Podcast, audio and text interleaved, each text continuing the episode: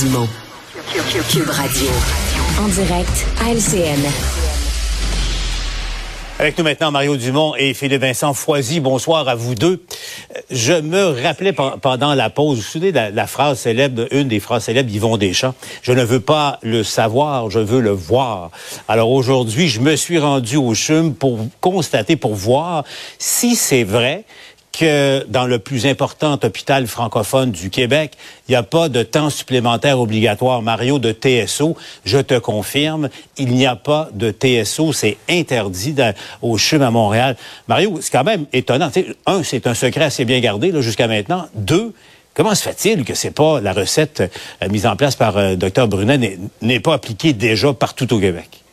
C'est quoi déjà la, la, la, phrase savante? Le partage des meilleures pratiques. Euh, il me semble que ce serait une belle occasion de le faire, de partager euh, les meilleures pratiques, de voir comment on s'y prend dans un hôpital, effectivement, faut le souligner, dans un hôpital qui est immense, euh, comment on s'y prend. Ce qui est drôle, c'est que le ministre Christian Dubé lui-même, à ma connaissance, en cours d'automne, comme d'autres, l'ont souligné, ouais, quand on parlait d'organisation du travail meilleure, etc., on nommait souvent les hôpitaux anglophones. On prenait comme référence ben une façon de travailler différente dans les hôpitaux anglophones. Or, dans le navire amiral, le CHUM, c'est vraiment, en tout cas, un des, en fait, avec le, le, le, CHU de Québec, là, un des plus grands hôpitaux francophones, ben on a réussi exactement cet exploit-là et personne s'en vantait, personne euh, personne le disait.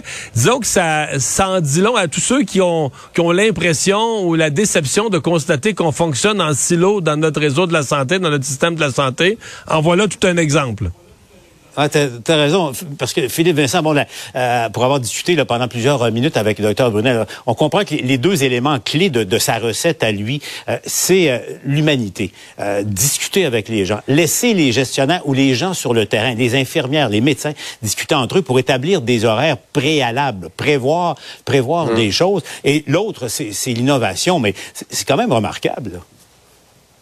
Ben oui, oui, mais il l'a dit, ça a pris du temps. Ça a pris quand même un peu de temps. Ça se fait pas en criant ciseaux, mais en même temps, ça se fait. Je pense qu'il y avait ça de très rassurant dans ce qu'on a entendu. C'est possible. Quand les infirmières nous disent interdisez-les, abolissez le temps supplémentaire obligatoire, ça ne devient pas une idée hyper radicale. C'est concret, ah. ça s'est fait ailleurs et ça s'est fait adéquatement. Puis comme tu disais, Paul, l'aspect humanité, moi je pense que c'est ce qui m'a le plus marqué. Là. Je disais, j'avais l'impression enfin des gestionnaires qui pensent au réseau, pas en termes bureaucratiques, donc voici, il y a des cases à remplir et les cases doivent être remplies comme ça parce que chaque fois on remplit les cases comme ça, ni en termes politiques pour sa mhm. carrière personnelle, faut monter et faire des gains, mais plus on a des humains dans le réseau de la santé, les humains ce sont les clients, mais ce sont aussi ceux qui donnent les soins et il faut penser à ces gens-là et trop souvent on a l'impression ah qu'ils ne sont que mhm. des numéros dans une grande chaîne. Alors ça fait du bien de savoir qu'enfin il y a des gestionnaires comme ça qui sont capables de gérer comme ça et que les innovations peuvent être aussi des innovations humaines. Hein?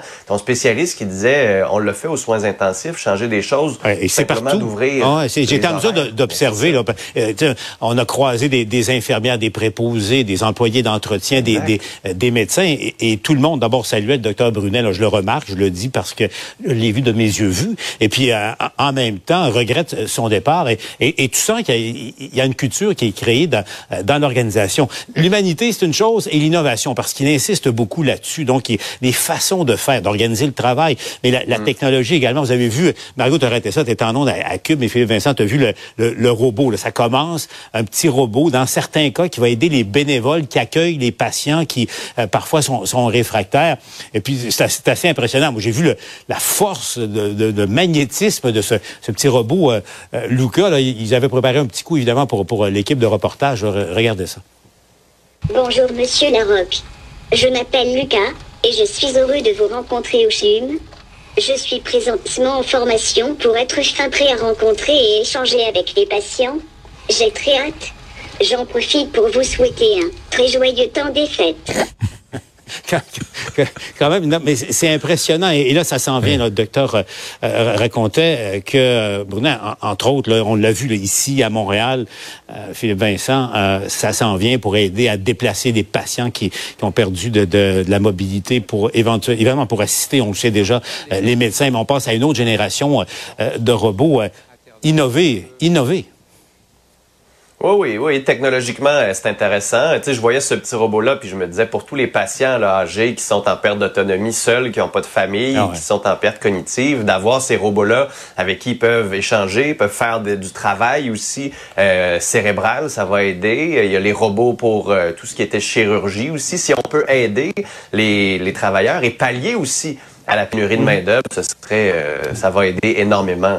Là. Donc, euh, ben, c'est agréable de, de, se laisser là, en, 2022 sur, sur cette note-là, parce que je crois, moi, que le, le CHUM, c'est un secret qui est trop bien gardé, là, euh, comme à, quel mm-hmm. point il y, a, quelque chose qui marche dans le réseau de la santé.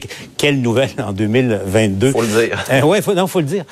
bon, avant de se laisser, bon, évidemment, le temps des fêtes est à nos portes. Il y a toujours les risques. On l'a vu, le premier ministre lancer des appels à la prudence, mais il y a aussi, la, il faut le dire aussi, la météo. On m'informe à l'instant que le nombre d'écoles qui sont déjà euh, fermées demain s'allonge. Toutes les, les, le centre de service scolaire de, Montréal s'ajuste, s'ajuste à, à, à l'aller. Je pense qu'il faut, il faut se dire, euh, Mario, là, il va falloir se, raisonner et un appel à, la prudence dans, nos décisions de déplacement au cours des, des 48 prochaines heures.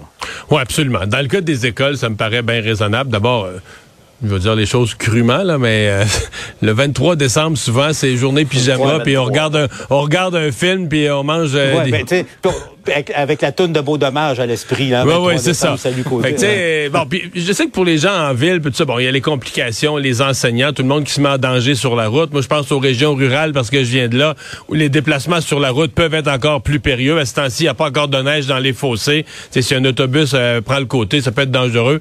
Fait que je pense que mettre tous les enfants à risque, euh, on le sait, la, tempête est continue. C'est pas comme une petite trapète avec une petite trajectoire. La tempête est sur tout le continent. On y échappera pas. Mm. Euh, donc, ça me paraissait bien raisonnable plutôt que demain matin, tout le monde ne sait pas à quoi s'en tenir. On sait ce qui s'en vient de l'annoncer. Je pense que ben, les, les parents vont être généralement d'accord avec ça. Voilà, donc succession de bonnes nouvelles pour les enfants qui nous écoutent. Dans la plupart des cas, congé demain. Ah non, mais quelle belle façon de, de terminer 2022. Euh, Mario, euh, Philippe Vincent, merci d'avoir été là. Je vous souhaite à tous les deux de joyeuses fêtes, joyeux Noël, bonne année 2023. Fêtes à toi et à nos téléspectateurs. D'accord, et on se revoit l'an prochain. Joyeuses fêtes. Ben voilà, c'est ce qui conclut notre émission, c'est ce qui conclut l'année 2022 en ce qui me concerne. Je tombe en vacances immédiatement. Alors là-dessus, je vous souhaite euh, une très belle période des fêtes, joyeux Noël, bonne année 2023 parce que c'est le 9 janvier 2023 que je vous retrouve. Bye bye.